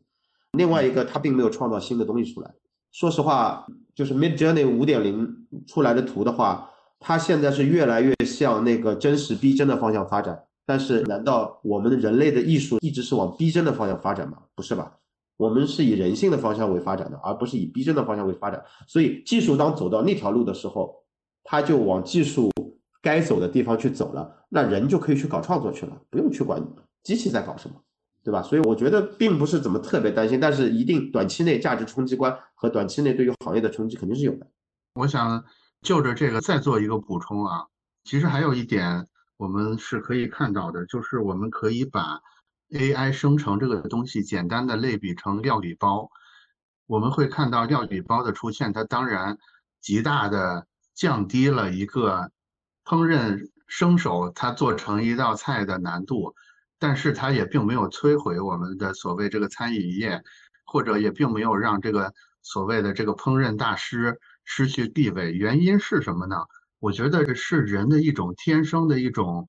匮乏感，就是就是人天生会情不自禁的不断要求更好的东西。就是你用料理包做过三次鱼香肉丝之后，你会情不自禁的怀念那个真真的厨师炒出来那个鱼香肉丝。然后这个时候，其实你也会因为你之前亲手做过三次料理包鱼香肉丝。反而让你获得了对鱼香肉丝这个东西的一个鉴赏能力，我觉得这个其实是一个扫盲，它不但不是一个降低价值的过程，反而是一个建立价值认知的过程。也就是说，之前假如说他不认为自己能做菜的时候，跟他真的哪怕用料理包做过三次之后，这个人他对鱼香肉丝的价值的认同感是完全不一样的。我觉得这个可能也是 AI 可能将来会带来的一个比较正面的影响。然后。终于来到毛总这儿了，就是嗯，我觉得毛总特别适合给 AI 这个话题做一个收尾的原因，是因为前期沟通的时候，我突然发现，这个玄机科技原来早些年很久很久以前就有类似 AI 的这种技术在使用了，我 就是就是听起来特别的科幻的一个故事，然后王老师可以跟我们分享一下这个故事以及你对 AI 是怎么看的？好的，好的，感谢。确实，就我们玄机应该说也是国内最早用 AI 呃实际运用到动画制作当中的公司之一。然后这里也非常感谢啊，就是我们很多粉丝在关注，我也看到了很多留言。这里我先简简单的回答两个问题，因为可能我担心会有一些误解啊。我们粉丝比较多，抱歉，我非常短。刚才我看到有评论说可能。是不是觉得我们太商业？呃，这里我就强调一下，就回到刚才的问题啊，前面的问题，就我们不是说以商业为目的啊，而是说会从商业，你毕竟在一个市场当中，你得去考虑到呃这方面的一个元素啊，不是说为商业。呃，然后我觉得我看到有一条评论讲的特别好，就是说艺术者不要去找市场啊，因为你本身就在市场当中啊，我觉得这个是。讲的非常对啊，就是艺术家艺术的创作者，你就从自身去创作，你从自己去判断就可以了啊。那么会有平台或者别人来帮你做这些事儿，就包括像我们这样的人，我们会来帮你来判断啊这个市场这样的一个考量。因为中国棋坛本身刚才也提到了，它其实就是爱死机火了以后，从市场本身平台会有这样的一个规划，对吧？那但是你作为艺术创作者本身来说，你就坚持做好。自己的作品，你找你自己就行了。但是有一点我想说的，就是你的心中，你在创作的时候，你的心中是要有作者的，你的心中啊是要有观众的。我前面商业的部分我就说这个，然后我回答几个问题啊，一个就是说到我们的一些作品跟不跟是否和商业化有关系啊？呃，我这里强调一下，没有任何的关系。我们作品的排期完全是由我们自己的一个创作的一个。过程啊来决定的啊，刚才有观众提到了天九的问题，我还是回答一下。那么另外一个是关心的校园行的部分，因为之前是因为疫情的关系，确实是停了两年，但是我可以跟大家透露的话，我们校园行应该很快就会恢复了啊，就会有很多学校，大家不久应该就能够看到，好吧？那么然后另外回到 AI 啊。回到 AI 的部分，我们确实是国内最早用 AI 去做的。那我们做的是什么呢？刚才我看到也有粉丝很了解我们，就是我们把它运用到了动画的一些，就是我们说群演、群众演员，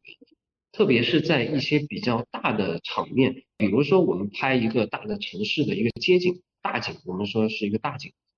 那么比如说两军的对垒，那么它是什么呢？就是在这个里面，我们的一些。普通的市民也好，或者两军交战的士兵也好，就是我们会有自己的一套算法，赋予了他一个行动的逻辑，或者我们可以称之为灵魂啊，就他是一个真的群众演员。就比如说我们给一个秦兵啊，给了他这套 AI 了以后，他就知道啊，我是一个士兵，我是一个秦国的士兵。那么今天你要演的戏，你是冲锋陷阵，那么他就会去冲锋。那么在冲锋的过程当中，这里我要特别补充，就是其实，在很早期，我相信一碧老师可能包括那个草虫老师也知道，在玛雅里面它有集群系统啊。那么我们的 AI 和集群系统的不同在哪里？集群系统它其实只是一个位移啊，就是它更多的是一个复，就是常规动作的一个复制。和推进，呃，但是我们的 AI 是什么呢？它带有自己的判断逻辑，呃，就是说它不单单是一个行进冲锋集群，可能它是派大规模的军队往前冲锋，那么它这样子的一个集群的位移，那么我们这些演员就他真的会演戏啊，就是他不会演很复杂啊，就他演最基础的啊，就比如说你是我们知道啊群演嘛，就是千军万马你往前冲啊，那遇到人了，那人的话你知道他不会看见。一块石头，他就撞上去，对吧？那么他会绕过去。那看见自己人，他可能会打招呼；看见敌军的士兵啊，他就会去交战啊。那我们的 AI 就是说，它已经具备了这样的一个基础逻辑啊。那么它会自己去演。那么为什么我说它是运用在呃我们说是群众演员呢？啊，这个就是因为就是 AI 目前还是在一个早期的阶段啊。那么它其实只能做一些比较基础的动作。啊，你要他做太精细的表演，他做不到。所以呢，就我们知道正常的影视逻辑，因为我最早其实也是 SMG，其实我们也参与过，包括李安的色戒啊，我还去有客串过啊，拍过啊。那么知道就是影视作品它其实是这样的，就是它会有景深。呃，当我们一个大景的时候，我们一般会聚焦对焦嘛，对吧？对焦在主角的时候。背景其实是一个虚化的，就是你需要有人去动，按照它的一个规则演戏，但是它并不会非常清晰的呈现。那么在这个前提下，AI 它基本上现阶段已经能够满足我们这样的一个拍摄的需要啊，但是也会需要去人工做一些修正，它会出 bug 啊，就像刚才也有粉丝提到了啊，就是我们有些作品也是用 AI，但是 AI 就是这样，大家就会看到它会有一些 bug，计算机嘛，就是是这样子。然后我想回到 AI 本身了，跳过我们在 AI 的运用上。那么从未来来说，我觉得 AI 其实大家现在关注多，但是它其实还是在一个比较早期的阶段啊。就我把 AI GC，我们说它运用到动画实际的制作和生产流程来说，它有早期、中期和远期。那么从短期来说，我觉得它更多就是一个辅助。呃，这里我也可以讲一下，就是 AI 它的一个逻辑。刚才 E B 老师其实已经有提到了，呃，那么我们把它更系统的话来说是什么？它其实基于两样东西，一个是巨大的素材库，另外一个其实就是算法。现在所谓的 AI 其实就是基于人类给它的巨大的数据库和人类给它的算法，然后。它来满足人类提出的一个需求，重新的拼凑组合。那这里面的关键是什么？一个就是它具有，它需要一个巨大的素材库。那这个素材库还需要是一个标准化的。我我举个例子，因为我们在做很多 AI 的，我们还有呃前瞻性的一些在研发。呃，比如说对于建模啊，包括可能呃两位老师提到啊，就是定格动画，为什么我们个人也是觉得呃它是短期内能够实现的？因为它是一个。AI 可以去快速复制的一个东西，就我举个例子来说啊，比如说我要 AI 的建模啊，我们在探索的，我们内部有一套代号啊，比如说叫移形换影这样的一个系统。那么其实 AI 的逻辑是什么呢？就是一个人他需要有很多的组件啊，人其实从头发啊、五官对吧，眼睛、鼻子、眉毛、嘴、耳朵啊，身材高矮胖瘦、体型对吧？啊，男女他不同的身份。那么 AI 是什么？它会标标准化，它会把这些所有的组件，它会去做一个拆分啊，那么然后做一个归类啊，就比如说啊，知识分子他的眼睛都是什么样的，它有一个大的一个数据，对吧？那么然后算法是什么呢？算法就是我刚才说的，就是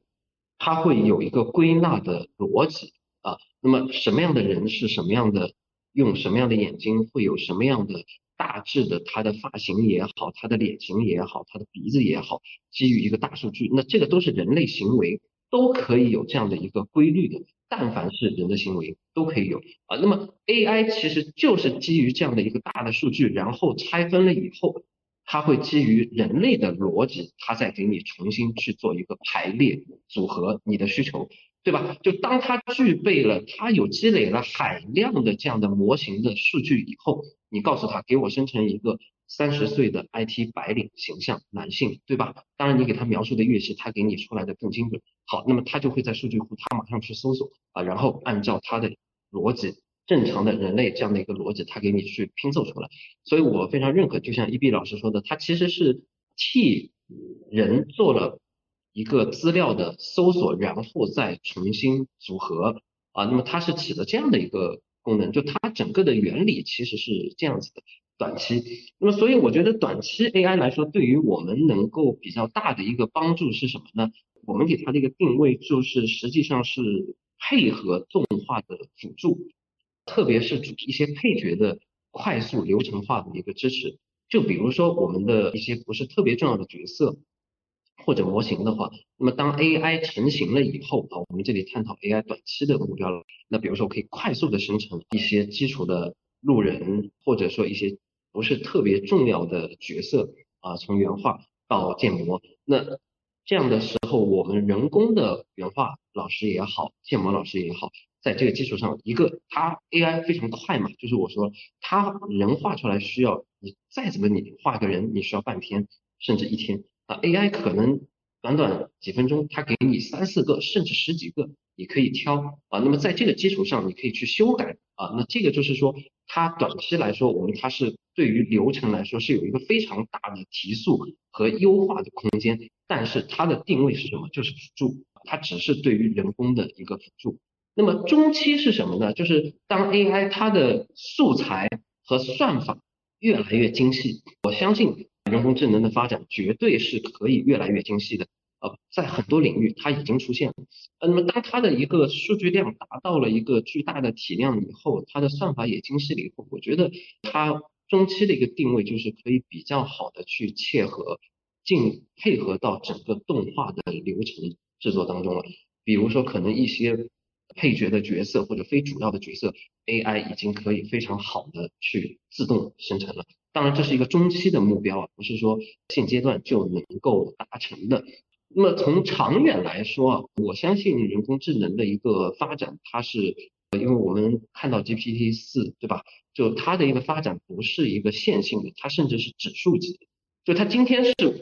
两岁，明天它不是，明年它不是三岁，AI 明年它可能就是二十岁。再一年它可能就是两百岁，它所发展的速度远不是我们人类所能够去理解的。所以我觉得从长远来说，AI 呢，它的发展潜力应该说是无限的。但是也是我非常认同，就一斌老师提到，就是刚才说艺术是什么？是人性。我之前跟 Q 哥季老师在交流的时候也有提到。AI 能不能真的去完全替代人类的艺术？这一点我还是存疑的。就是我相信 AI 真的发展到后期，它甚至能够替代人类几乎百分之九十五以上的工作。但是艺术这个领域，当我们要给它艺术做一个定义的话，什么叫艺术？就是我说艺术它本身不是一个标准化的东西，艺术它是一种，甚至我想说，就是它在某些时间是错误的。呃，在很多人眼里是错误的东西，但是它恰恰是艺术。呃，就像我们可以今天看到很多伟大的艺术作品，为什么很多伟大的艺术家他的作品在他的当世是不被接受的？很多艺术家都是穷困潦倒。啊，我们说梵高也好，毕加索也好，很多呃，我不举例，当然也有成功的，但是为什么很多是在那个时候他会不被世人所接受？就是我们可以看到，就是艺术家他可能会是超前，他是一种颠覆，对于当代人的审美是一种颠覆。人工智能如果要真的去介入，完全取代人类的艺术的话，呃，我觉得它是最大的突破点要在于能够突破，它要有自我的意识，在突破人类给它的算法，人类给它的条条框框和逻辑，就他会发现人类你教我的这些算法是错的，对不起，我有自己的算法。那这个已经牵扯到就是人工智能它有自主意识了啊，那这个我觉得是非常远期啊，那而且啊，就是再退一步来说，有了自我的意识，能够推翻了以后啊，能够推翻前人的呃审美的大众的审美观点的人有很多，但是成为艺术的并不多。为什么？就是它还有一定的这个标准。我之前也看过一些文章，其实 AI 它真的它能够实现的东西是可以非常的精准，非常的标准化。但是人类的艺术还是回到我说的，像一 B 老师说的，人性，人性是什么？人性并不是绝对的正确啊，人性啊啊，应该说是在很多时候恰恰是会犯错啊。那么就是这种犯错的这些点，它是没有任何的规律的，可能有规律，但是在很多时候它是会受到很多外界环境的影响。那么这种就是 AI 能不能和人一样？它受到环境的干扰，然后会做出甚至非人性啊，就非理性的选择。就像一首歌，有人试过用 AI 来唱，它可以做到每一个音符百分之毫秒级的都没有任何的音差，但是人类听会觉得非常的不舒服啊。那这个其实就是我们说人其实是有的时候会对误差，会对错误，它是一种美啊。所以我觉得就是 AI 在未来的挑战。它能不能去做到对于这种错误的表现，它接近于人性，能够去表现出来？这个我觉得可能是 AI 在我们说终极目标来说，要替代人类的艺术的话，它是这样的一个难点，我觉得是特别难。然后我再补充，就是 AI，我从现阶段来说，我看到季老师打的比方特别好，就那个炒菜。啊，我也想到一个比喻，就是至少在中期的 AI 来说，拿唐诗来举例，很多人觉得 AI 都会作诗，但是我想说，作诗它不是说一个韵律，不是说文字的堆砌啊，而是说背后人类的情感在中间啊，就是不说长远，不说远期，在中期 AI，我觉得最多最多它能够替代的可能是什么？比如说像王勃《滕王阁序》，它给你。可以堆词砌造，对吧？引用非常多的典故，AI 能够做到，然后做到韵律，给你押韵啊，然后配合你要类似这种骈文都能做到。但是像李白这样的一些诗篇，它就非常难，就你很难想象，就是他能够去突破格律，对吧？君不见黄河之水天上来，你能说它表达的是什么意思？呃，这一点是非常难的，所以我觉得 AI 来说，最大的难点恰恰是一种它对人类给它算法的一种突破。我觉得咱们就是升华到这儿来特别的好。对，就是刚才听那个听毛总分享的过程里边，然后下面那个玄机科技的粉丝们不停的在，还是不停的在讨论你们作品相关的。我觉得就是怎么说呢？有对，有时候读者跟作者之间的这种情感的维系也是很难用 AI 这种快速创作的工具能得出来的。其实有的时候我们也不必眼红，对吧？毕竟这是十八年的积累换来的这个这么深厚的爱，对吧？所以我觉得 AI 这个事儿也是刚才听毛总分享的过程里边，我自己也有一个感想，就是刚才毛总主要说的是这个错误的美跟这个跟它难得，所以所以产生的就是人类艺术创作里边的这种错误跟难得产生的美。其实我我也想略微做一个补充，就是有时候其实我们慢慢的做一件事也是很美的。就是我为什么会有这个感想？因为前一阵儿不是比较流行。围炉煮茶嘛，我就不可免俗的也去体会了一把。我发现一个很神奇的事儿啊，就是你很费劲的把那个炭火点着，然后你就会本能的喜欢看那个炭火在那个炉子里边慢慢的烧，它就是特别让人着迷，甚至是上瘾的一个动作。这可能是我们的某种本能哈。我们为什么我把它跟慢联系在一起？是因为我会发现，如果我们想煮熟一个东西的话，现在有煤气灶啊。有微波炉啊，有很多高科技的、更快速的办法把食物弄熟，但是我觉得他们都没有能提供给我围炉煮茶的时候自己费劲巴拉的把那个炭点着，然后看那个火苗子自己在那一窜一窜的这种独特的美感。我觉得这个可能也是很多动画人现在就是叫苦不迭的说，我做的过程很苦，但是将来有一天这个苦说不定就会反过来变成一个。像这个烧炭火一样的一种另类的美，说不定就在这其中，也说不定，对吧？我觉得我们今天的规定动作就差不多了，我们现在就开始进入到收尾阶段。三位老师就是关于我们今天讨论这三个话题，大家可以稍微回忆一下啊。第一个话题是动画人的生存现状，然后是基于这个《爱死机》和《中国奇谭》的一些中国动画发展路径的探讨，最后是关于 AI 的。所以现在请三位老师分别对今天讨论的话题做一个简单的总结，然后我们今天的直播就结束了，好吧？那我们还是按老规矩再倒回去到草虫老师，一碧老师永远在中央。对，王老师先来。那就我先来吧。我今天聊这些哈，其实。包包括在前采阶段，我一直觉得在动画的话题上，我自己可能是权威性不够的一个发言者。不过，呃，身处这个行业里面，我会觉得，不管是说生存的环境如何，哈，辛苦不辛苦，哈，怎怎么样？然后，第一个可能是在探讨辛不辛苦的问题，第二个问题可能在探讨一个新的机遇的问题。中国奇谭可可能给我们带来一些新的机机遇机会，哈。第三个问题。可能我们在探讨，在未未来是不是有一个价值崩塌，类似于这这样的问题。我觉得不管这个动画的世界会是面对的这个世界会是怎么改变吧，会会是怎么样子吧，我都始终觉得做动画是一件非常享受的事情，是一个非常值得热爱的事情。这个可能就是我对于这三个问题下来我的一个观感。嗯嗯。我是很同意的，我是很同意草丛老师的说法的。另外，回到你那个草炉煮茶的那个过程来说，如果有人觉得这个过程是很痛苦的话，那么可能这个行业不太适合。如果你觉得烧那个炭火，慢慢的把那个茶烧开，然后你可以坐在那边不受世事纷扰的喝一杯茶的话，那么这就是你可以做下去的事情。其实 AI 不 AI 的行业怎么样子变化的话，人还是应该做人的事情。只要人找到人自己想做的事情，你就是个人了。只要是人，那你就可以活下去了。如果一直在考虑，就是说人之外的市场啊、资本类型的东西的话，我觉得这不是一个从业者或者说一个手工艺者需要拥有的一个心态。实际上，差不多吧。王总，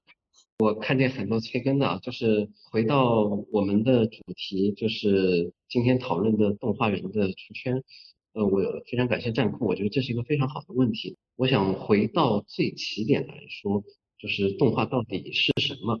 呃，我觉得动画其实是一个梦，呃，影视本身就是一个造梦的空间。我们做动画的来说，无非就是给到观众去很多生活当中他们可能想过的，但是完全仅存于抽象的想象当中的梦，呃，那么我们用具象去给它表现出来。那我觉得这是一个非常幸福的一件事情，当然也是一件非常辛苦的事情。就像草虫老师说的，像一碧老师说的，呃，我之前在也有中国国际动漫节的一些直播当中，我也提到过，就是想要做动画的话，你一定心里想清楚了，它是一件非常苦的事情。先不说就是多好的收益，你先得做好吃苦的准备。如果没有吃苦的准备，就不要来做动画人啊，这是一点。但是我想说，就是抛开所有的，今天因为说了很多，我们说如何商业，那这里我最后总结的，我反而想跳过商业，就是在任何商业回报之外，你所给别人带来的这个梦，它给别人带来的快乐啊，这是任何金钱所不能取代的。再回到，就像一开始。我的那位同事跟我讲的，啊，我也是非常深有同感，因为我也遇到过同样的问题，就是当别人听到你在做的动漫，觉得非常的就是喜欢，在这个时候，就是他的这种带给你的快乐，它不是任何金钱所能够带来的啊，所以我想也是鼓励我们所有的动画人，为了你的梦想，为了你的这样的一种。理想啊，可以去尽可能的去拼啊，不要去过多的在意市场怎么想，做好你自己啊。你在做的过程当中，你去记得心中有观众，这个就可以了。我们应该说是都有准备，就是会有自己的一个排期，借这个机会也是感谢我们很多粉丝都非常的热情啊，呃，因为也都是优酷的作品嘛，我觉得大家可以更多的关注优酷，关注。站酷啊，我们也会尽可能的尽所能跟大家分享，因为确实有很多好的导演，我们在一千零一夜当中也发现了，就像草虫老师，呃，我相信这些也是会给到我们很多新鲜的想法、新鲜的血液，我们也是非常期待能够有这样的一些合作。好的，那我作为主持人来来做一个总的 ending，然后我们今天的直播就结束了。我的 ending 是这样的，我觉得刚才听三位。说的时候，我觉得我们所有，因为我们假设的默认听众还是动画师嘛，我觉得所有的动画师们还是可以回忆一下，当你第一次亲手做出来或者画出来一个可以跑动的马，一个正在走路的人的时候，你看着那个东西，竟然它就动起来，那种冲击能够一直陪伴着你整个职业的生涯，甭管你将来成为一个知名的。动画师，一个赚钱的动画导演，或者是像现在的秦时明月团队一样，是吧？拥有这么多忠诚的粉丝。总而言之，让那个第一次看到你的手下竟然产生了一个好像有生命，同时又很抽象的这么一个小物件，那种感动始终陪伴着你。我觉得这个可能是所有动画人最重要，也是最能给大家力量的一个点吧。然后最后呢，就是商务商务结束版了，对吧？在直播结束前呢，是想提醒一下，距离我们第二届一千零一夜优酷动漫青年动画导演助推计划截稿还有三个月。如果你看过今天的直播，有些感触呢，欢迎以动画的形式表达出来，也欢迎更多的动画人们积极投稿，角逐这一届的青年动画导演大奖三十万的奖金。等着大家，我觉得更重要的是有更多的动画同好以及优酷提供的这个很好的舞台，这些很多的潜在的机会在等着你。那我们今天的直播就到此结束，好吗？大家晚安，拜拜。好的，拜拜。在今天这场节目中间呢，三位老师都有很好的观点表达，但是我个人感觉最动人的还是玄机科技的粉丝们。他们对自己喜爱的厂牌、对自己喜爱作品的这种支持，尽管我们今天我们四个人聊的其实全是创作者相关的话题，并没有聊到，比如说《秦时明月》这种作品，但是，但是粉丝们呢依然保持了良好的一个应援的秩序。我觉得让身为创作者的嘉宾和其他的听众们都感受到了这种被观众喜爱、被观众需要的这种。创作者独有的温暖的感觉。如果你喜欢本期节目，呃，你感觉对你有启发，或者对你的小伙伴有帮助的话，